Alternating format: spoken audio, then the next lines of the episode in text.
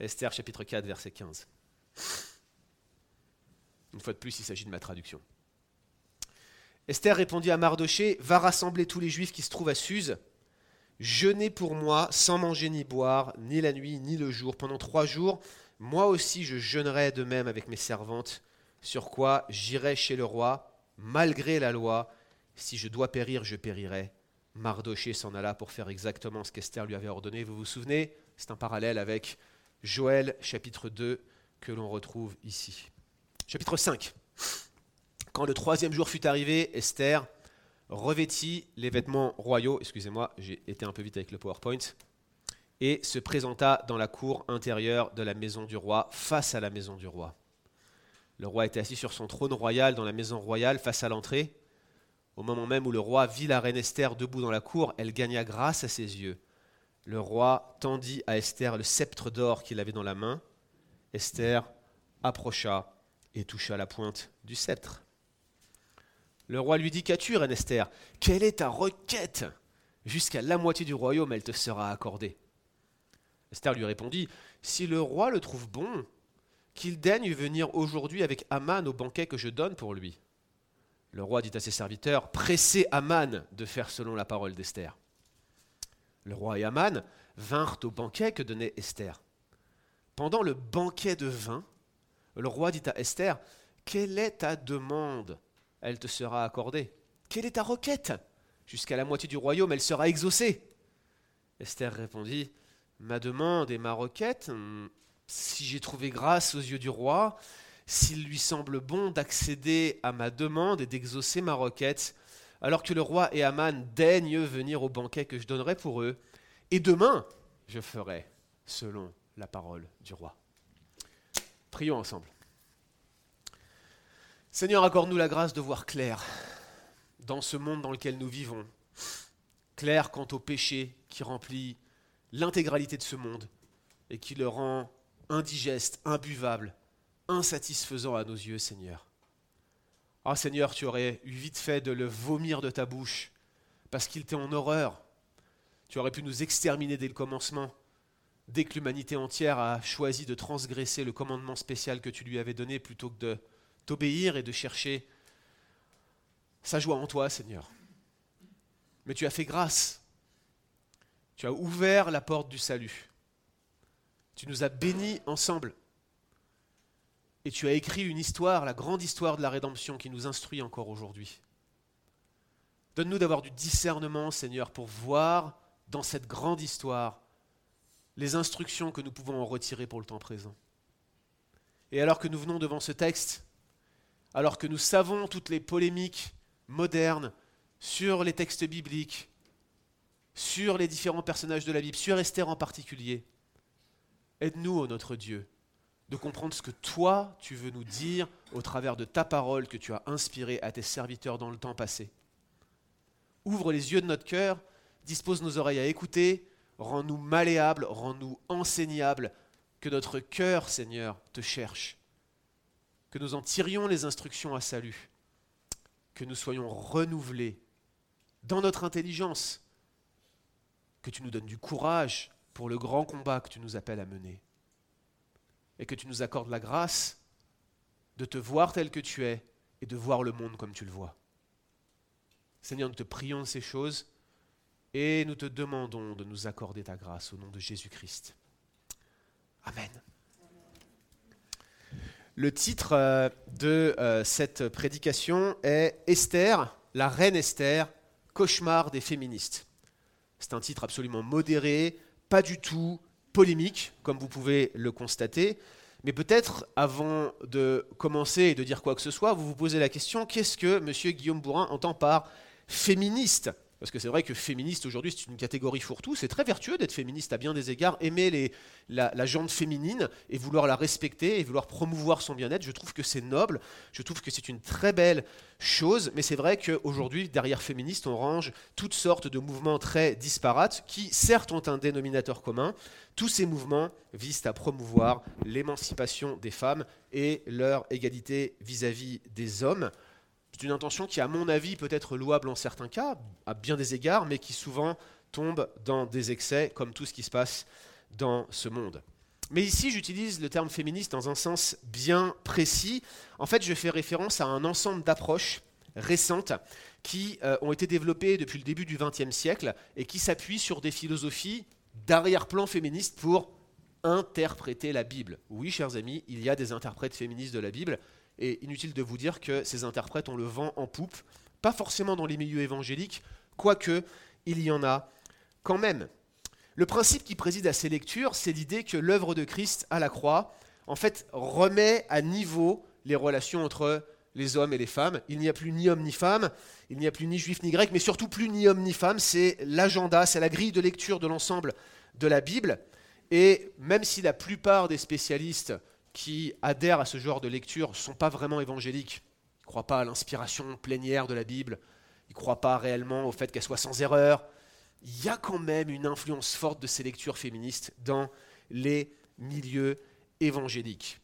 Alors ça a plein de conséquences. Vous connaissez certainement le débat sur est-ce qu'une femme peut prêcher? Ça, c'est la partie émergée de l'iceberg. Vous savez, c'est un iceberg, il y a un dixième émergé, il y a neuf dixièmes immergés. Ça, c'est la partie émergée. Tout le monde le connaît, tout le monde se bat autour pour un bout de glace, si vous voyez ce que je veux dire. C'est ce sur quoi tout le monde discute aujourd'hui. Et vous connaissez probablement la position de notre Église à ce sujet, qui est une position confessionnelle, traditionnelle, je ne reviens pas là-dessus. Mais il existe des interprètes qui relisent l'intégralité du texte biblique, surtout les passages qui parlent de femmes, à la lumière de cette idéologie. Et le moins que l'on puisse dire, c'est que généralement ces interprètes-là n'aiment pas beaucoup le personnage d'Esther. Par exemple, je vous cite une interprète qui s'appelle, ça ne s'invente pas, Esther Fourx, qui pense qu'Esther est une sorte d'anti-héros. C'est dommage de s'appeler pareil, mais bon, voilà. Elle pense qu'Esther est une sorte d'anti-héros, un personnage profondément antiféministe qui, au lieu de dénoncer l'idéologie abusive, l'idéologie patriarcale, l'idéologie masculine de la cour de Perse, non seulement elle s'y soumet, mais en plus elle l'avalise, elle la défend par son attitude et par son discours. Pour cet interprète, la vraie féminité, la vraie promotion de la valeur de la femme, c'est celle que représente Vashti. Vous savez, cette reine qui se fait mettre à mort au chapitre 1, en tout cas, on ne sait pas si elle se fait mettre à mort, mais c'est probablement ce qui lui arrive, on n'en entend plus parler. Pour elle, c'est ça, c'est Vashti qui s'oppose au contrôle abusif et masculin du roi. Esther, en se soumettant au système par intérêt personnel, contribue à justifier la condamnation de cette dernière. Bref, Esther est une égoïste, Esther est une anti-héroïne, Esther est une anti-féministe, Esther est le personnage le plus pourri que vous puissiez trouver dans toute la Bible. Comment ça, la Bible vous présente un personnage comme celui-là? Ce n'est pas possible que ce soit un héros. La Bible nous décrit cette femme pour nous montrer ce qu'il ne faut pas faire selon des interprètes comme Esther Fourx. Chers amis, je veux affirmer avec force dans ce message que ces lectures non seulement ne font pas justice au texte, mais en plus insultent la mémoire de la reine Esther. Mais avant d'exposer ce texte, j'aimerais quand même poser une question codex et qui est directement euh, dépendante de ce que je viens de vous présenter. Et la question est la suivante. Esther, une reine ou un pion? D'un côté, certains interprètes féministes critiquent Esther pour sa complaisance avec le système perse, le système impérial, le système patriarcal. Est-ce qu'on parle d'impérialisme patriarcal ou de patriarcal impérialiste? J'en sais rien. Mais il y en a d'autres qui estiment qu'en fait, elle est tout simplement l'esclave, victime en quelque sorte. Elle porte le titre de reine, mais sur l'échiquier de la cour de Perse, elle ne serait qu'un simple pion qui est contrôlé par des hommes, et c'est ce qui prouve que Esther est antiféministe. Serait-elle le pion de Mardoché, par exemple? C'est vrai qu'une fois devenue reine, nous avons appris qu'elle suivait ses ordres aussi fidèlement qu'à l'époque où elle était sous sa tutelle. Mais à la fin du chapitre 4, vous vous en souvenez, on l'a relu, il y a eu un grand renversement. Elle donne pour la première fois des ordres à Mardoché, et qu'est-ce que le texte nous rapporte? Mardoché fit ce que la reine Esther lui avait suggéré, non? Conseillé, non Ordonné. Il l'a fait. Est-elle un pion de Mardoché? Certainement pas. Elle n'est pas le pion de Mardoché. Serait-elle le pion d'Assuérus? Franchement, sur le papier, oui. Je veux dire, Assuérus, le grand roi qui règne, qu'on ne peut pas approcher comme ça, qui est entouré de cercles concentriques, tel un dieu au milieu de son temple, qu'on ne peut pas solliciter, qu'on ne peut pas rencontrer. Et Voici qu'il a choisi une reine, la reine Esther, qui apparemment a trouvé grâce à ses yeux, mais il la contrôle comme on contrôlerait du bétail, comme on contrôlerait un cheptel. Bref, il a son cheptel dans son harem, c'est lui le maître, c'est lui le roi. Mais vous savez bien qu'au final, il ne contrôle pas grand-chose, et qu'il est plutôt contrôlé par ses passions, par les manœuvres de ses conseillers. Il ne comprend rien aux lois perses, donc il est obligé de s'entourer de conseillers qui lui font voter des lois complètement farfelues. Pire, au chapitre dernier, on le voit qui carrément donne son sceau et son cachet à Aman, il lui dit Tu peux promulguer des lois en mon nom, vas-y, tranquille, normal. Et on se retrouve avec des lois promulguées par lui, auxquelles il n'a rien compris, il se retrouve contrôlé, obligé par ses propres lois qu'il édicte sous la colère, sous alcool ou par amour de l'argent. Il donne son cachet, son anneau, je l'ai dit, à son plus proche conseiller.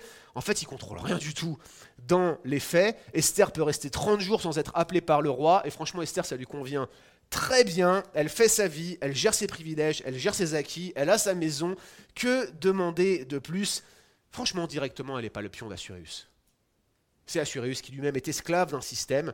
En réalité, Assuérus est comme une araignée prise dans sa propre toile. Et Esther, elle, est au milieu de tout ça. Mais alors que nous entamons ce chapitre 5, le lecteur est amené à se poser une question cruciale. Est-ce qu'Esther sera le pion du système perse? Ce système qui contrôle le roi par des lois qu'il ne comprend même pas, ce système qui euh, émet des décrets pour forcer les femmes à honorer leur mari, Comment pourra-t-elle renverser l'édit de mort que le plus proche conseiller du roi a fait édicter? Le suspense est à son comble au moment où le lecteur entame le verset 1. Mais la reine Esther a en sa possession un grand nombre d'atouts que nous allons donc regarder maintenant. Et la première chose que nous voyons dans ce texte, lorsque nous l'entamons au verset 1, la première chose que nous voyons dans ce texte, c'est que Esther est une femme de piété, Esther est une femme de courage et Esther est une femme de bon sens, une femme de piété, de courage et de bon sens. Comment est-ce que je peux affirmer ces choses? Eh bien, regardez, déjà tout d'abord, elle se confie en Dieu. Elle se confie en Dieu. Si le matériel se disloque pendant que je suis en train de prêcher, on ne va pas avancer. Bienvenue chez les réformés baptistes, tout marche bien, c'est parfait. Elle se confie en Dieu. Regardez ce que dit le texte au verset 1. Elle agit quand le troisième jour fut arrivé. Troisième jour de quoi? Troisième jour de jeûne, et c'est pour ça que j'ai voulu relire le contexte. Ce temps de jeûne et de prière, vous vous en souvenez, elle l'a proclamé comme une fête solennelle, et on avait regardé la semaine dernière l'ensemble de marqueurs textuels qui connectaient ce passage à Joël chapitre 2 avec cette phrase magnifique Déchirez vos cœurs et non vos vêtements. L'édit d'Aman est perçu pour les Juifs de la dispersion comme un jugement divin devant lequel les Juifs s'attendent à s'humilier à chercher sa face, ils se sont humiliés, ils ont promulgué un jeûne comme un temps de, repentance dans la continuité du prophète Joël. Maintenant, vous savez, parfois on promulgue des fêtes, parfois on le fait même en tant que pasteur, parfois on le fait même en tant que responsable, mais on fait les choses par formalisme. On ne s'y conforme pas avec tout notre cœur. On a tous cette tendance, au fond de nous, parfois, de venir faire les choses pour montrer aux gens qu'on les a faites, alors qu'au fond de nous, on n'est pas forcément désireux de les faire, n'est-ce pas? Vous connaissez ce genre de sentiment. Mais apparemment, ce n'est pas ainsi qu'Esther était disposée. Elle n'a pas considéré cet appel comme une simple formalité, comme un rituel froid. Elle a pris ce jeûne au sérieux et le fait qu'elle agisse au troisième jour alors que le jeûne touchait à sa fin montre qu'elle a elle-même déchiré son cœur et pas seulement ses vêtements. Même si le texte ne dit rien sur ce qui se passe dans son cœur, on peut supposer qu'elle agit désormais par conviction, non pas simplement par devoir, une conviction d'être dans la main de Dieu. Si je dois périr, dit-elle, eh bien que je périsse. Oui, mais désormais, elle sait qu'elle mourra non seulement en tant que reine, mais aussi en Dieu. Peu importe, au fond, si elle est angoissée, peu importe ses sentiments ou si la peur la tenaille. Le texte ne nous dit rien sur cette délibération intérieure. La réalité, c'est qu'elle s'est placée devant Dieu et qu'elle lui fait confiance. Elle se confie réellement en Dieu. Deuxième chose que ces deux premiers versets nous disent, c'est qu'elle fait preuve d'un courage hors norme. Tout d'abord, nous l'avons dit, elle est prête à mourir. Se présenter devant le roi sans être appelée, franchement, c'est s'exposer à un tel risque et vous saviez que l'issue n'était pas forcément certaine.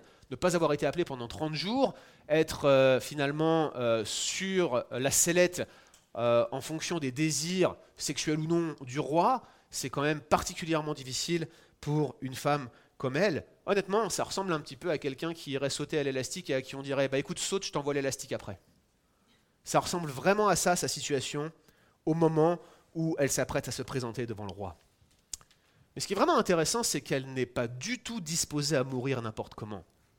Et notez que si elle meurt, elle mourra comme ce qu'elle est réellement. Elle mourra en tant que reine. Et c'est l'une des raisons pour lesquelles elle revêt ses habits d'apparat et certainement sa couronne pour se présenter devant le roi. Notez ici la grande ironie de notre texte, encore un, procédé littéraire qui est réellement impressionnant en termes de renversement. C'est, au septième jour d'un banquet particulièrement arrosé de vin que la reine Vashti a fait preuve de défiance en refusant de se présenter devant le roi, en se revêtant de ses habits d'apparat. Vous en souvenez de ça? Et elle en est morte. Et voici qu'Esther se présente spontanément vêtue de ses habits royaux au sortir d'un jeûne de trois jours, revêtue de ses habits royaux. Et qu'est-ce qu'elle risque? La mort. Tu t'habilles, tu t'habilles pas, tu meurs, tu manges, tu meurs, tu manges pas, tu meurs, tu meurs à tous les coups.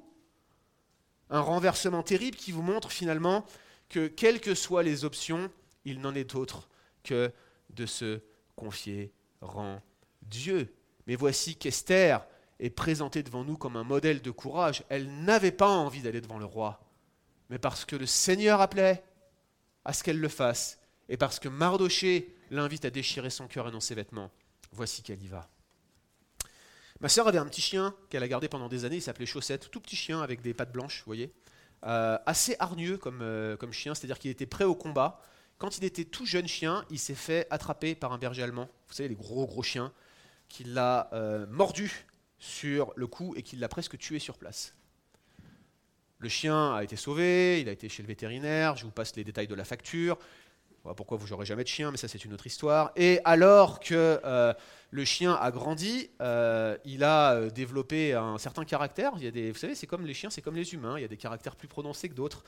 Et je me souviens avoir été très impressionné alors que mes parents avaient un autre chien et puis qu'il était lui dominant par rapport à la femelle de mes parents l'avoir vu complètement apeuré devant des bergers allemands, parce que ça lui rappelait le moment où il avait failli mourir, et aller quand même se mettre en protection pour aller défendre la femelle chien de mes parents.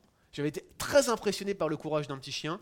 Je ne crois pas que j'ai été témoin d'un courage similaire chez des êtres humains qui sont censés être ses maîtres.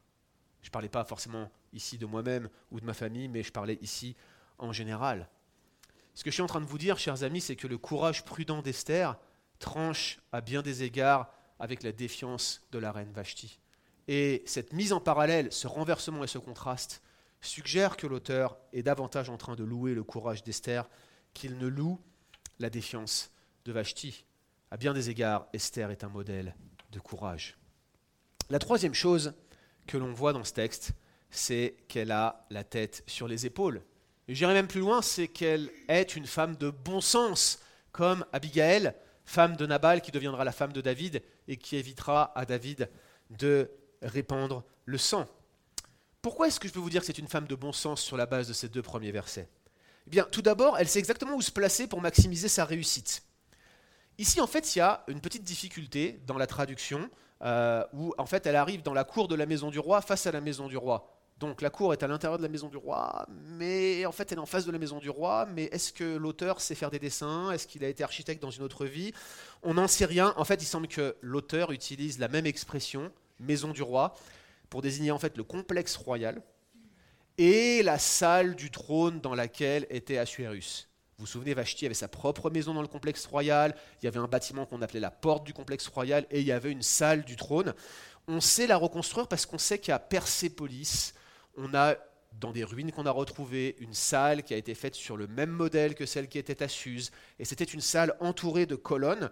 Le trône était au centre et le roi pouvait voir à l'extérieur, entre les colonnes, sur ce qui se passait dans la cour. Et donc, dans les quartiers réservés au roi, dans la salle du trône, eh bien, il y avait des piliers tout autour, mais il y avait un dégagement, de sorte qu'il voyait une partie de la cour, celle qui était en face de lui, et il pouvait voir les gens arriver. Et en fait, Esther savait bien cela, elle capitalise là-dessus, et le texte nous dit, le roi la voit quand elle est dans la cour.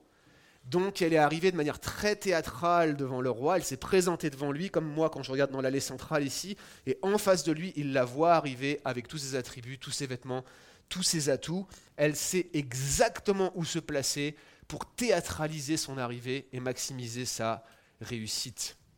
Mais ce n'est pas tout. Le texte ici nous donne une indication très intéressante sur la manière dont Esther, entre guillemets, trouve grâce. Ce n'est pas qu'elle trouve grâce, c'est qu'elle sait gagner sa faveur. Ici, les amis, je suis désolé, je vais devoir vous faire un peu de linguistique parce que ça nous est utile pour comprendre le texte. J'ai mentionné déjà cet argument-là en passant, mais il faut qu'on le revoie ensemble. L'expression trouver grâce dans la Bible, elle est fréquente. Je suis sûr que si vous vous souvenez simplement de votre lecture de l'Ancien Testament, et même dans le Nouveau Testament, vous avez cette expression qui revient régulièrement. Trouver grâce, trouver grâce, trouver grâce. Elle traduit une expression hébraïque qui est exactement équivalente Matzachen, matzah c'est trouver en hébreu, chen c'est faveur, grâce, bref, matzachen, trouver grâce, c'est une traduction équivalente, c'est une bonne traduction. Et l'auteur d'Esther connaît cette expression, qui est une expression conventionnelle en hébreu, la preuve, par exemple quand Esther dit ⁇ Si j'ai trouvé grâce à tes yeux ⁇ c'est cette expression-là, matzachen. Le truc c'est que quand le narrateur parle d'Esther qui trouve grâce, il n'emploie jamais cette expression. Jamais. À chaque fois, pour Esther, il utilise une autre expression hébraïque avec le verbe nasa, nasachen, élever, soulever, gagner, gagner la faveur. C'est une formule active, inhabituelle, qui est très étrange, qui devait certainement susciter l'intérêt du lecteur et qu'on ne trouve que trois fois dans toute la Bible, et c'est trois fois, c'est dans le livre d'Esther, et c'est le narrateur qui décrit comment Esther a non pas trouvé, mais gagné sa faveur. Regardez Esther 2.9, Esther gagna la faveur de Hegai, chef des eunuques. Esther de 15, elle gagnait la grâce aux yeux de tous ceux qui la voyaient. De 17, elle gagna la grâce et la faveur du roi plus que toutes les autres vierges. Et maintenant, Esther 5.2, au moment même où le roi vit la reine Esther debout dans la cour, elle gagna grâce à ses yeux. C'est une formule active. Esther a gagné, Esther a activement obtenu la faveur du roi, et c'est pour ça qu'il y a cette expression hébraïque si particulière. Esther est en mode je gagne. C'est pas passif, c'est pas une forme de mysticisme où elle regardait à Dieu puis d'un seul coup elle a trouvé grâce. Je sais que nos traductions françaises ont tendance à laisser penser cette chose-là, elle était active et ce n'était pas indu. Elle savait quoi faire. Elle était une femme de bon sens. Je ne suis pas en train d'affirmer ici que c'est par sa beauté ou en raison de l'appétit sexuel du roi qu'Esther gagne sa faveur. Le texte ne dit pas cela. Ce que je dis, c'est que cette construction, elle est inattendue, qu'elle est étrange en hébreu, qu'elle est même incongrue, et qu'on ne la retrouve nulle part ailleurs. L'explication la plus logique, c'est que Esther est active, elle est intelligente, elle use de sagesse, de bon sens, et son succès auprès du roi n'est pas usurpé. Elle est une femme de Dieu, elle est une femme qui s'appuie sur Dieu, elle est une femme qui fait preuve de courage, mais ça ne l'empêche pas d'utiliser tout son bon sens pour prendre des décisions avisées. Ses actions témoignent qu'elle est une femme de grande valeur sous de nombreux aspects. Ici se soulève toute la question de comment Dieu souverainement dispose de circonstances et comment nous sommes censés y agir avec bon sens dans euh, la course que Dieu dispose pour nous. Et la finalité de ce texte, c'est le roi qui lui tend son sceptre d'or, elle en touche la pointe. Chers amis, elle a réussi la première étape. Esther s'est présentée au roi, elle est une femme de piété, elle est une femme de courage, mais elle est aussi une femme très intelligente et pleine de bon sens. Et le texte présente cela extrêmement positivement. Aucun problème avec cela. La deuxième chose que j'aimerais relever sur ce texte, c'est qu'Esther n'est pas simplement une femme de piété et de courage, elle est tout cela. C'est qu'Esther n'est pas simplement une femme très intelligente, elle l'est indéniablement. Elle est en plus de cela une fine tacticienne. Esther est une fine tacticienne. Et dans sa manière de parler au roi lors de l'audience préliminaire, il y a au moins trois éléments qui reflètent une tactique une tactique vraiment intelligente, une tactique vraiment bien pensée. Et au fur et à mesure que je préparais cette prédication, je n'ai pas arrêté de me dire dans ma tête, très très forte, franchement trop forte, franchement très très forte. Elle est très très très très forte. Regardez, première tactique d'Esther, c'est celle de susciter l'intérêt du roi. C'est sa première tactique. Mettez-vous à la place d'Assuréus. Je veux dire, Il a tout ce qu'un homme pourrait souhaiter avoir s'il veut vivre dans l'opulence et euh, dans euh, la sensualité. Toutes les femmes qu'il veut, on a parlé de 1400 femmes éventuellement qui auraient été recrutées euh, dans son harem s'il avait rencontré une femme par nuit pendant toute la période de recherche de, de vierges. Il a beaucoup d'argent, il va en avoir 10 000 talents de plus s'il obéit, ou plutôt s'il consent à agir comme Aman lui a proposé de le faire. Bref, bah, il avait une position qui finalement pouvait lui apporter tous les divertissements qu'il voulait mais on imagine quand même quelqu'un de très isolé, avec des courtisans autour de lui, qui cherchait constamment à avoir un peu de entertainment. Vous voyez ce que je veux dire? Surtout qu'à l'époque, il n'y avait ni Netflix, ni Disney. C'était vraiment pas une bonne époque, hein, n'est-ce pas? Et il se dit, mais pourquoi la reine est-elle prête à risquer la mort? Pourquoi est-ce qu'elle ferait une chose pareille? Alors que je ne l'ai pas appelée C'est dangereux quand même pourquoi est-ce qu'elle ferait ça? Elle doit certainement avoir une bonne raison. Hum, comme j'aimerais connaître sa raison.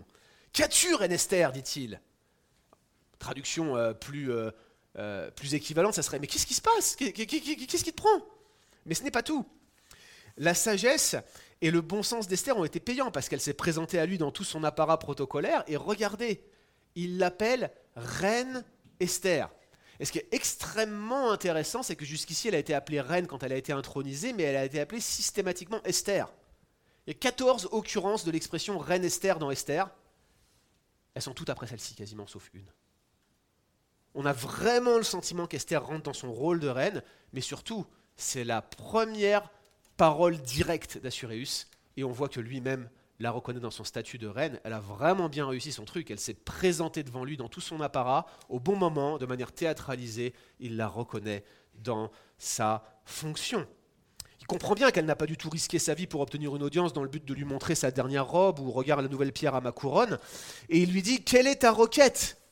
Il sait qu'elle veut obtenir quelque chose, il veut savoir ce que c'est, enfin un peu d'animation au sein de cette cour pleine d'ennuis. Il rajoute, Demande ce que cela Je vais te l'accorder, lui dit-il. Il est tellement pressé de savoir qu'il lui accorde avant même d'avoir entendu. Et il lui dit Serait-ce la moitié de mon royaume? Alors je sais bien que cette phrase, elle fait forte impression au lecteur moderne et on se dit Oh là là, il aurait été vraiment prêt à lui donner la moitié du royaume de Perse. Non.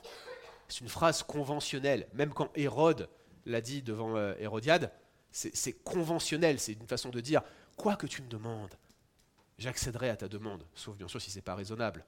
Souvenez-vous, Hérode ne voulait pas accéder à la demande, mais à cause des convives, il a été obligé. Il y avait des témoins. Mais là, Esther, elle comprend bien, il n'y a pas de témoins. Je veux dire, c'est une phrase conventionnelle, c'est pour lui dire Je suis prêt à accéder à ta demande. Je suis enclin, si tu me dis ce que c'est, bien sûr, à accéder à ta demande.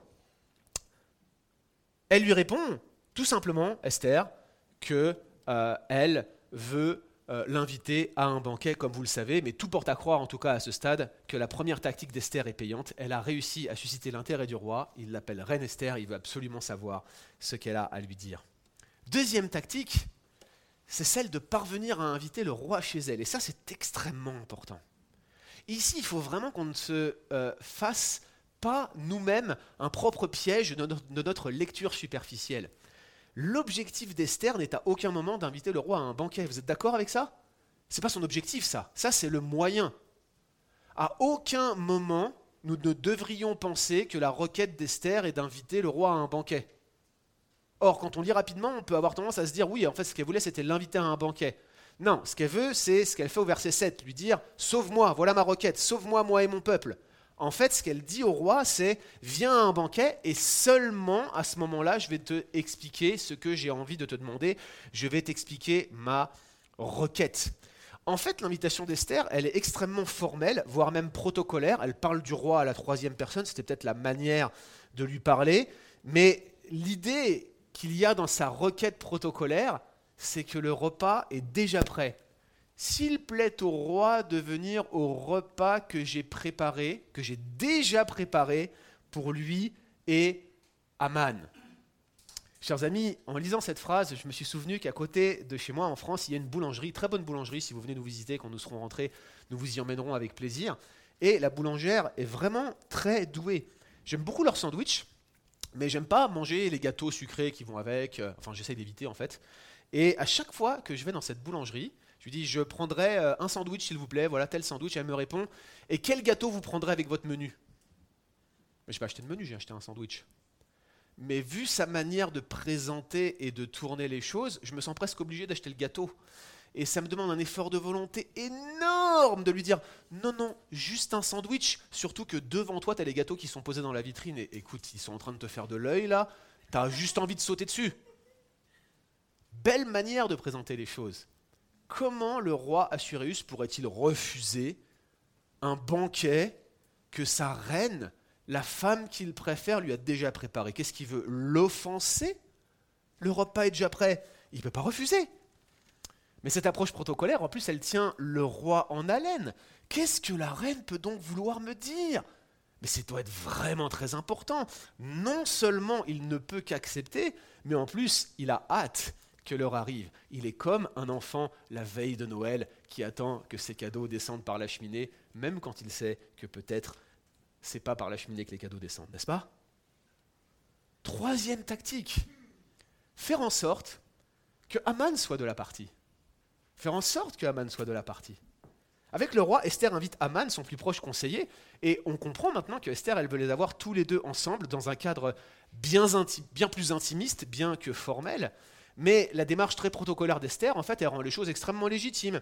Je veux dire, elle veut demander quelque chose d'important au roi, et elle sait que le roi, et on l'a vu depuis le début du livre, il ne prend ses décisions qu'avec ses sages. Toujours, il est entouré de conseillers. Le seul moment où il prend une décision sans ses sages, c'est quand il prend une décision seulement avec Aman, pour le fameux édit de mort contre les Juifs. Quoi de plus légitime si elle veut lui demander quelque chose de la plus haute importance que de faire venir le roi avec son plus proche conseiller, avec son bras droit Et la tactique fonctionne. Regardez, le roi Assuréus n'y réfléchit même pas une seconde. La phrase est presser Aman de faire selon la parole d'Esther. Il est pressé, il veut savoir, c'est quoi, c'est quoi, c'est quoi que tu veux me dire? Ainsi, chers amis, avec trois tactiques successives, vraiment bien pensées, vraiment intelligentes, avec une grande sagesse, Esther vient de susciter, allumer l'intérêt chez le roi. On sent qu'elle l'a bien cerné, elle a rendu son invitation à un banquet chez elle quasiment impossible à refuser et à faire en sorte que ce soit le roi lui-même qui ordonne très officiellement par la voix de ses serviteurs à Aman de venir dans les meilleurs délais. Elle est parvenue à orienter les choses, elle a réussi son entreprise et elle est réellement une fine tacticienne. Êtes-vous d'accord avec ça? Mais ce n'est pas tout. Non seulement elle est une fine tacticienne, elle est également une redoutable stratège. Elle est une redoutable stratège. Et là, vous me dites, mais écoute Guillaume, tu pourrais travailler un peu mieux tes sermons. Tactique, stratégie, c'est la même chose. Si tu veux faire deux points différents, euh, bah, essaie de varier un peu le style, mais ça ne sert à rien d'utiliser des synonymes ou en nous faisant croire que ça ne veut pas dire la même chose. Chers amis, quelle est la différence entre tactique et stratégie? Pourquoi est-ce qu'elle serait une fine tacticienne et une redoutable stratège en même temps? Il y a une raison pour laquelle j'ai fait exprès d'utiliser ces deux termes différents. En fait, ces termes souvent sont synonymes. En réalité, en fonction du domaine où vous les utilisez, ils peuvent recouvrir un sens différent. Par exemple, vous avez des stratégies et tactiques militaires. Ça, c'est l'origine du mot, hein, la stratégie et la tactique. Vous avez des stratégies et tactiques marketing. Vous utilisez stratégie et tactique partout, aux échecs, euh, au Uno, euh, je ne sais même pas dans quoi vous faites de la stratégie ou de la tactique. Bref, ça s'utilise un petit peu, euh, un peu partout. Et en fait, souvent, la stratégie, c'est le plan à long terme et la tactique, c'est l'ensemble de décisions individuelles que vous prenez dans le cadre d'une stratégie donnée. C'est comme ça qu'on l'utilise. Mais figurez-vous que les interprètes féministes distinguent la stratégie et la tactique. Et c'est très intéressant de voir comment ils distinguent la stratégie et la tactique. Pour les théologiens féministes, qui croient déceler des traces de l'oppression des femmes un peu partout dans la Bible, je le rappelle, eh bien, stratégie et tactique font écho à la lutte des classes. La lutte des classes de Karl Marx, vous vous en souvenez? Le faible et l'opprimé contre le fort, ou les hommes tout-puissants contre les pauvres et faibles femmes. La stratégie, pour les interprètes féministes, c'est la manière dont un personnage puissant va utiliser sa sphère de pouvoir, par exemple un pays, par exemple un système étatique, par exemple un lieu particulier, un palais par exemple, pour exercer sa domination sur des sujets. Ok? Ça c'est la stratégie pour les féministes. C'est la manière dont un personnage puissant va opprimer les faibles, grâce à sa stratégie. La tactique, pour les interprètes féministes, ce sont les actions de ceux qui n'ont pas de sphère de pouvoir, ceux qui sont dépossédés, ceux qui sont opprimés par les puissants, ceux qui sont faibles, ceux qui sont dominés. Typiquement des actions de guérilla, des actions de résistance, du sabotage, du braconnage. Bref, ça c'est de la tactique pour ces interprètes et ils se servent de cette distinction entre stratégie et tactique pour justifier les actions d'opposition à l'ordre établi, même quand c'est subversif. Et vous retrouvez ça partout, théologie de la libération, justice sociale, bref, ce sont des bonnes tactiques, même s'il fallait mettre à mort des gens, même s'il fallait saboter, c'est noble, c'est juste, parce que les gens sont opprimés, c'est de la tactique. Vous voyez la différence stratégie-tactique Bien sûr, cette lecture est fausse. Bien sûr, cette distinction est fausse. Bien sûr que cette catégorisation entre stratégie et tactique est une arme entre les mains de ces interprètes pour déconstruire la Bible. Mais je vais vous dire quelque chose. On va quand même l'utiliser. Parce qu'Esther, elle est tellement forte qui retourne cette catégorisation, qui retourne cette philosophie contre ses propres interprètes. L'arme qui était dirigée pour déconstruire la Bible est retournée contre les interprètes qui voulaient la déconstruire. Non seulement elle est une fine tacticienne, mais selon les propres catégories féministes, elle est capable de transformer son avantage tactique en puissance stratégique. Comment est-ce que je peux dire une chose pareille? Eh bien, tout simplement parce que Esther est capable de construire ce qu'on pourrait appeler une sphère de pouvoir. Continuez à réfléchir de la manière dont je viens de vous le présenter.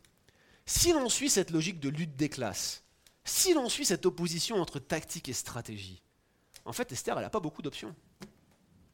Déjà, elle a un problème de genre. C'est une femme. Un gros problème d'être une femme à la cour de Perse. Je veux dire, il y avait eu un édit qui réduisait les femmes, en esclavage auprès de leur mari. Ce n'était pas le meilleur moment pour être une femme à l'époque de la cour de Perse. Vous êtes d'accord avec ça?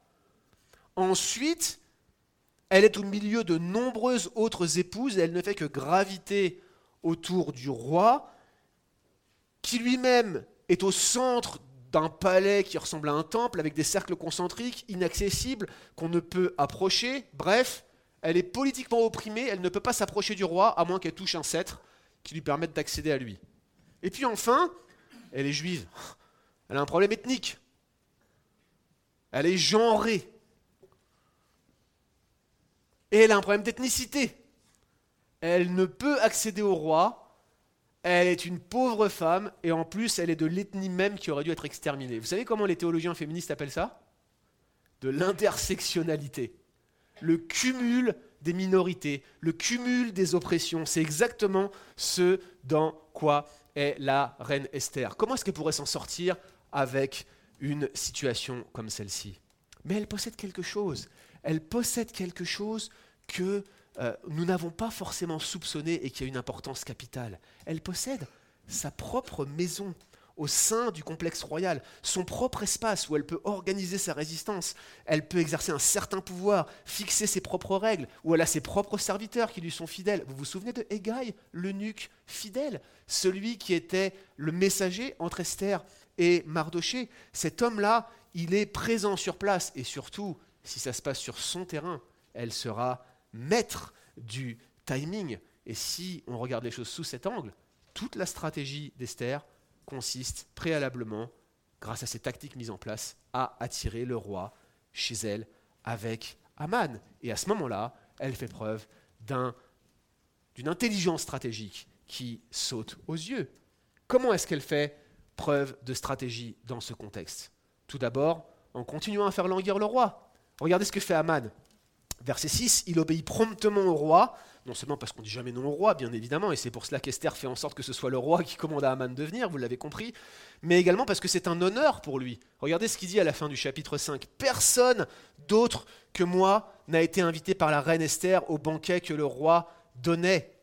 Les deux, finalement, viennent de bon cœur, ils répondent avec joie à l'invitation d'Esther. Puis le banquet prend place jusqu'à un moment où se produit le banquet de vin. Alors j'ai fait exprès de laisser cette expression qui est dans le texte hébraïque. C'est quoi un banquet de vin? Vous savez, euh, au Québec, ce qui nous a surpris, mon épouse et moi, quand on est arrivé, c'est euh, le moment où vous mangez le fromage. Nous, en France, le fromage, on le prend normalement après le plat de résistance. Euh, on prend une salade, fromage, et puis on mange à ce moment-là. C'est généralement comme ça qu'on fait. Mais on a été très surpris que le fromage soit mangé en apéritif avant le repas quand on est arrivé ici. Puis finalement, c'était vraiment bien de manger le fromage avant le repas. On trouvait ça vraiment génial. Mais sachez que les Perses, eux, ils faisaient tout à l'envers. Eux, ils gardaient le vin pour la fin. C'est-à-dire qu'on buvait un peu avant le repas, on buvait pendant le repas, puis à la fin du repas, il y avait le banquet de vin où on buvait beaucoup, beaucoup, beaucoup. Et c'était le moment où on prenait les décisions royales et les décrets. Vous vous en souvenez de ça? Le banquet de vin, c'est le moment où, à la fin du repas, le roi Assuréus prend d'ordinaire ses décisions lorsqu'il est complètement inhibé d'alcool, et le mot est faible, inhibé, une vraie éponge, n'est-ce pas? D'ailleurs, Aman et lui buvaient au moment de la publication du décret mortifère contre les Juifs. Le simple fait que la reine Esther les invite à un banquet et attendent le banquet de vin suggère qu'elle veut intensifier la décision que le roi prendra et donne une dimension régalienne, une dimension étatique, une dimension impériale à sa demande. Elle veut lui demander quelque chose qui est de la plus haute importance, qui nécessite un décret, et c'est pour ça qu'elle l'a emmené jusqu'au banquet du vin. Ça, c'est la première chose. Pendant le banquet de vin, Assuréus, il ne peut plus se contenir. Il est complètement impatient. Verset 6, le roi dit à Esther, Quelle est ta demande? Elle te sera accordée. Quelle est ta requête? Jusqu'à la moitié du royaume, elle te sera exaucée. C'est bon, lui dit-il, ça y est, arrête maintenant, euh, euh, le suspense, n'est-ce pas? Il faut que tu nous dises, dis-nous. Il utilise la même formule que la précédente, mais cette fois-ci, il l'a rendue encore plus officielle, plus formelle. C'est un parallélisme qui est mis dans sa bouche, et cette fois-ci, il y a quelque chose de nouveau. Son principal conseiller est témoin. Il est témoin qu'il dit je vais exaucer ta requête avant même, avant même d'avoir su ce qu'elle était. Il l'avait déjà fait une première fois, mais il n'y avait pas de témoin officiel. Il l'a fait une deuxième fois, et cette fois-ci, le plus proche conseiller est témoin. Une fois de plus, souvenez-vous d'Hérode. C'est pas qu'il voulait accéder absolument à la requête de la fille de sa femme, c'était à cause des témoins. Et là, on a exactement la même chose, renouvelée devant témoins lors d'un banquet de vin, le moment même où d'habitude les décrets royaux étaient pris. Ici, Esther est parvenue non seulement à obtenir d'avance l'exaucement du roi une première fois, mais maintenant une deuxième fois devant témoins, à un moment clé du banquet où d'habitude on promulgue les décrets. Eh, trop fort. Vous êtes d'accord? Trop forte Esther. Elle a fait languir le roi, elle a déjà obtenu l'assurance que dans un premier temps, sa requête est exaucée avant même de l'avoir mentionnée. Mais ce n'est pas tout. Elle rappelle à Assuréus que c'est lui qui est au contrôle. Enfin, en apparence. Elle lui rappelle que c'est lui qui est au contrôle. Regardez la réponse d'Esther au verset 8. Si j'ai trouvé grâce aux yeux du roi, et qu'il lui semble bon d'accéder à ma demande et d'exaucer ma requête, alors qu'il daigne venir avec Aman au banquet que je donnerai expressément pour vous, et demain, seulement demain, je ferai selon ta parole. Ça, c'est vraiment fort ici. Notez une nouvelle fois que Esther utilise une formule très conventionnelle, mais elle va même plus loin que cela. Elle dit Si j'ai trouvé grâce à tes yeux. Gagner grâce Non, non, non, non. Trouver grâce. Matsachen. Le narrateur sait qu'elle a gagné la grâce. Elle sait qu'elle a gagné la grâce. Nous savons qu'elle a gagné la grâce. Mais elle dit à Assuréus Oh, merci tellement que j'ai trouvé grâce à tes yeux. Comme si elle était dépendante de sa grande bénévolence, de sa bienveillance, c'est lui qui fait grâce de manière absolument magnanime, c'est lui qui donne sa faveur de manière délibérée, exactement comme le ferait une divinité d'ailleurs. C'est absolument pas Esther qui a contrôlé toute chose, qui gagne sa faveur par sa stratégie, en tout cas du moins c'est ce qu'il croit. Et regardez la suite de la phrase, comme tout est fait pour donner au roi l'impression qu'il est le seul maître à bord. Regardez la tournure, la tournure est impressionnante. S'il te semble bon, d'accéder à ma demande et d'exaucer ma requête. Si tu as trouvé bon de déjà le faire, merci, merci, merci d'avoir accédé à ma demande d'avance. Daigne venir dans ce cas au banquet où je vais te révéler ce que je veux que tu fasses et ce que tu t'es déjà engagé à exaucer. Ce redoublement de politesse, très protocolaire, vise à caresser le roi dans le sens du poil. Oui, lui dit-elle, tu es au contrôle, par conséquent, fais ce que je veux que tu fasses. Très fort. Très très fort. Mais ce n'est pas fini. Ce n'est pas fini. Troisième stratégie. Amener le roi à prendre les décisions qu'elle veut qu'il prenne. Tout simplement, normal. Regardez maintenant le fond de ce que Esther dit au roi. Ici, il y a quelque chose de très intéressant que vous avez probablement relevé dans la traduction que j'ai utilisée, qu'on retrouve dans très peu de traductions. En fait, vous avez un break à la fin du verset 7, et elle reprend son propos au verset 8. Probablement le verset 7 est une question d'ailleurs.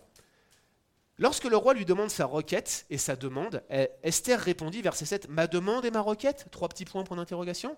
Puis elle reprend, euh, Si j'ai trouvé grâce aux yeux du roi, et s'il lui semble bon, s'il a résolu d'accéder à ma requête et à ma demande, alors qu'il vienne avec un man au banquet que je donnerai pour lui demain. Elle, elle, elle, fait comme si elle allait le dire, puis elle se reprend et elle l'invite à un nouveau banquet. Vous avez remarqué ça? Ça n'apparaît pas forcément dans toutes vos traductions parce que finalement, la plupart des spécialistes finissent par penser que en fait, le verset 7 et le verset 8 sont un seul et même verset qu'il faut regrouper ensemble. Mais à mon humble avis, c'est une erreur et ça se base sur une, une, certaine lecture, une certaine traduction qui pense qu'éventuellement le texte aurait été corrompu ici, mais je ne le pense pas. Je pense qu'ici, c'est la stratégie d'Esther qui est en jeu ici. Donc au verset 7, elle répond au roi par une interrogation, suggérant qu'elle est sur le point d'exprimer sa demande réelle, mais elle se reprend et elle finit par les inviter à un deuxième banquet. Première chose, première conséquence, par cette quasi-révélation, là elle est en train de dire, écoutez, c'est vraiment très très sérieux, je ne peux pas vous le dire comme ça. C'est trop sérieux pour que je vous le donne comme ça. Il faut qu'on ait un, il faut, que je réfléchisse. Notez l'intensité dramatique de sa manière de présenter les choses. Et puis, à ce point précis, le roi il est cuit. Déjà qu'il était euh, désireux de savoir à tout prix ce qu'elle voulait lui dire, elle le fait attendre un jour, puis maintenant elle lui dit Écoute, je vais te le dire. En fait, non, viens demain, je vais te le. Alors là, c'est fini pour lui. S'il attendait Noël, là, il va être obligé d'attendre le premier de l'an, si vous voyez ce que je veux dire. Les cadeaux, ça va pas être pour demain. Il est en train de se consumer à l'intérieur. Au verset 8, elle invite le roi et Aman à un deuxième banquet. Et là encore, c'est pas sa requête, c'est pas du tout sa requête, et ne vous y trompez pas. Le roi, il l'a bien compris, parce qu'au chapitre 7, quand il vient au deuxième banquet, il commence pareil. C'est quoi ta requête? On sait toujours pas ta requête. Est-ce que tu vas nous dire ta requête? Elle invite donc le roi à un deuxième banquet, et elle dit simplement qu'elle va dévoiler sa requête lors du deuxième banquet. Très subtilement, la condition de l'invitation d'Esther au deuxième banquet, c'est que le roi accepte et accède d'honorer sa requête avant même de la savoir. Regardez encore une fois la tournure. Ah, si j'ai trouvé grâce à tes yeux, si, tu veux m'exaucer, bah dans ce cas, viens un deuxième banquet. Hé, on va fêter ça. Merci de m'avoir exaucé au fait. Incroyable Bon, bah, puisque tu as déjà décidé de répondre positivement, eh bien, je vous invite, euh, c'est la fête. Allons-y, allons manger encore demain. Ok, je récapitule pour être sûr que vous avez bien compris. Premièrement, elle obtient la promesse du roi d'accéder à sa demande lors de son audience initiale. Vous en souvenez, verset 3. En réponse, elle dit Ah, bah, viens à un banquet avec Aman. Ça, c'est sa première étape. Deuxième étape, elle obtient une nouvelle fois la promesse du roi, mais cette fois-ci devant son plus fidèle conseiller, à un moment du banquet qui est crucial, c'est le moment où tous les décrets ont été pris jusqu'ici. Et cette fois-ci, premièrement, elle confirme avoir bien compris que le roi va exaucer sa requête, elle le dit, et deuxièmement, en conséquence, elle les invite à un nouveau banquet. En fait, Esther, de manière rusée et habile, elle poursuit quoi? Un plan bien ficelé par lequel elle a manœuvré le roi pour qu'il s'engage à l'avance devant témoin. Et quel témoin?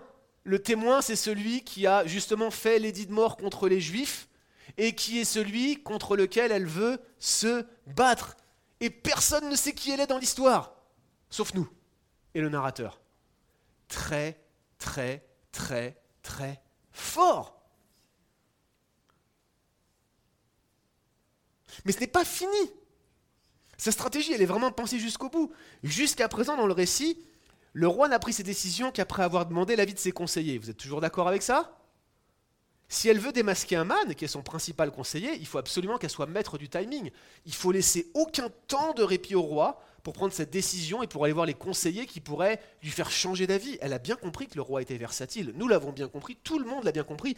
Ses conseillers l'ont bien compris. Il faut que le coup soit rapide, il faut que le coup soit létal. Ainsi, non seulement il ne faut pas qu'il se laisse influencer par Aman, Aman doit être présent au banquet, l'effet de surprise doit être total, le choc doit être absolu pour qu'il n'y ait pas de possibilité de se retourner. Je ne frapperai qu'une fois, il faut que le coup soit mortel.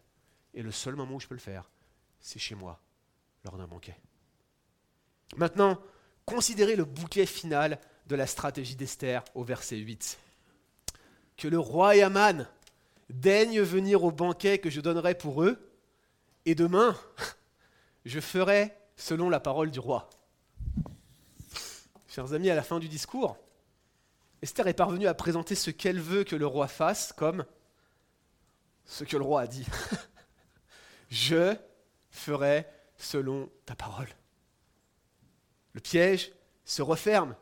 Esther, quelle redoutable stratège. Voilà comment elle nous est présentée dans ces huit versets et selon les catégories même que les interprètes féministes utilisent. Esther est une fine tacticienne. Esther est une redoutable stratège. Alors, chers amis, stratégie ou tactique? Tactique ou stratégie? Prenez l'histoire dans le sens que vous voulez, Esther gagne à tous les coups. Chers amis, je suis heureux de ne pas être son ennemi. Tous ces interprètes féministes qui la regardent de haut feraient bien de se méfier. À leur place, je serais franchement terrorisé. Selon leur propre catégorie, elle le met en échec. Selon leur propre catégorie, elle met l'homme le plus puissant du monde en échec. Elle, une faible femme opprimée, avec tout qui s'acharne contre elle, son ethnie, son genre, sa statut politique. Elle n'a rien pour gagner ce combat, et nous connaissons la fin de l'histoire. Elle triomphe. J'aimerais simplement vous poser une question et vous laisser les applications à votre propre réflexion. Chers amis, n'est-ce pas là le témoignage par excellence d'une femme qui refuse l'oppression masculine dans tout ce qu'elle a de plus hideux? N'est-ce pas là le témoignage de la féminité et du courage tel que la Bible le promeut? Mais le fait qu'elle ne le fasse pas au travers d'une rébellion cinglante n'empêche pas qu'elle utilise pourtant les meilleures armes de son arsenal, la prière, la piété, le courage et une grande sagesse. À la fin du livre, nous la voyons obtenir un pouvoir sans précédent, avec la possibilité même, éventuellement, de prendre la première place du royaume. Nous y reviendrons. Mais elle ne le fait pas. Elle n'utilise pas cet avantage pour renverser la distinction des rôles entre l'homme et la femme, ou chercher à obtenir la perte de son mari. Et c'est ce personnage féminin, le dernier de l'Ancien Testament, qui est passé à la postérité comme une femme de grande valeur. Chers amis, considérez la femme qui est Esther. Considérez le courage, l'intelligence, la sagesse et ce côté extrêmement redoutable qui nous est présenté ici. Et voyez vous-même, il est bon de ne pas s'endurcir contre Dieu et contre ceux que le Seigneur agrée. Prions. Seigneur, nous te remercions de nous montrer la réalité des prix, Seigneur, et la réalité des faits lorsque nous regardons comment Esther a fait preuve d'une stratégie et d'une tactique incroyable alors qu'elle était guidée par toi, Seigneur, et soutenue par ta puissance souveraine. Merci notre Dieu, parce que tu règnes et que toutes les circonstances sont dans ta main, mais nous-mêmes nous sommes dans le temps, Seigneur, et nous savons que nous avons des décisions à prendre, en sachant que c'est toi, ô notre Dieu, qui es souverain et qui connaît d'avance le nombre de cheveux de notre tête ou le pas suivant que nous ferons. Seigneur notre Dieu, c'est une grâce que de se souvenir que tu es celui qui guide nos pas et que tu es celui en qui on peut se confier, Seigneur. Merci de nous rappeler qu'il n'y a pas de situation désespérée ou de circonstances qui pourraient nous opprimer au point que nous ne pourrions agir. Il n'est pas de situation désespérée, Seigneur, qu'il ait de promesses appropriées que nous puissions méditer et sur laquelle nous puissions nous appuyer. Seigneur, merci pour l'exemple d'Esther, de courage dans l'oppression. Merci parce qu'elle fait mentir les théologiens féministes qui la voient comme une femme perverse, comme une femme qui cherche à se servir des autres femmes ou à abolir les fondements, Seigneur, euh, de la moralité pour pouvoir arriver à ses fins et obtenir euh, satisfaction de ses biens. Merci pour son abnégation parce qu'elle s'est donnée pour un peuple nombreux. Et merci parce que c'est avec une grande sagesse, par la puissance de ta guidée et de ta main souveraine, que tu as délivré un peuple nombreux, afin que nous nous souvenions que la ruse n'est pas aux intelligents, ni la sagesse à ceux qui se proclament pour sages, mais elle appartient à ceux qui craignent l'Éternel.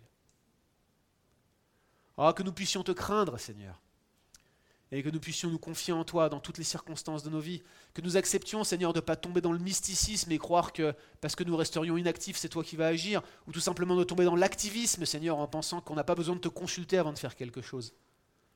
Accorde-nous la grâce, Seigneur, nous aussi, de déchirer nos cœurs et non nos vêtements, et de nous comporter avec bon sens. Dans un monde qui nous est hostile, où nous sommes la minorité opprimée, qu'on le veuille ou non, parce que c'est Satan le prince de ce monde. Mais nous savons que tu règnes, Seigneur. Tu vas venir nous prendre avec toi. Et tu nous conduiras dans ta félicité, une fois pour toutes. Parce que les jeux sont faits, parce qu'on connaît la fin de l'histoire, et parce que tu es puissant pour faire ce que tu as décrété. Merci Seigneur pour tes décrets qui sont vraiment immuables. Merci parce que tu connais la loi que tu promulgues. Merci parce que tu es bien plus grand que le plus grand des plus grands rois et que personne ne peut rivaliser avec toi. Seigneur, accorde-nous la grâce aujourd'hui, cette semaine et tous les jours de notre vie, de nous confier en toi, non pas en notre sagesse, mais en la tienne, afin que nous soyons réellement sages et intelligents. Que toute la terre te craigne, notre Dieu.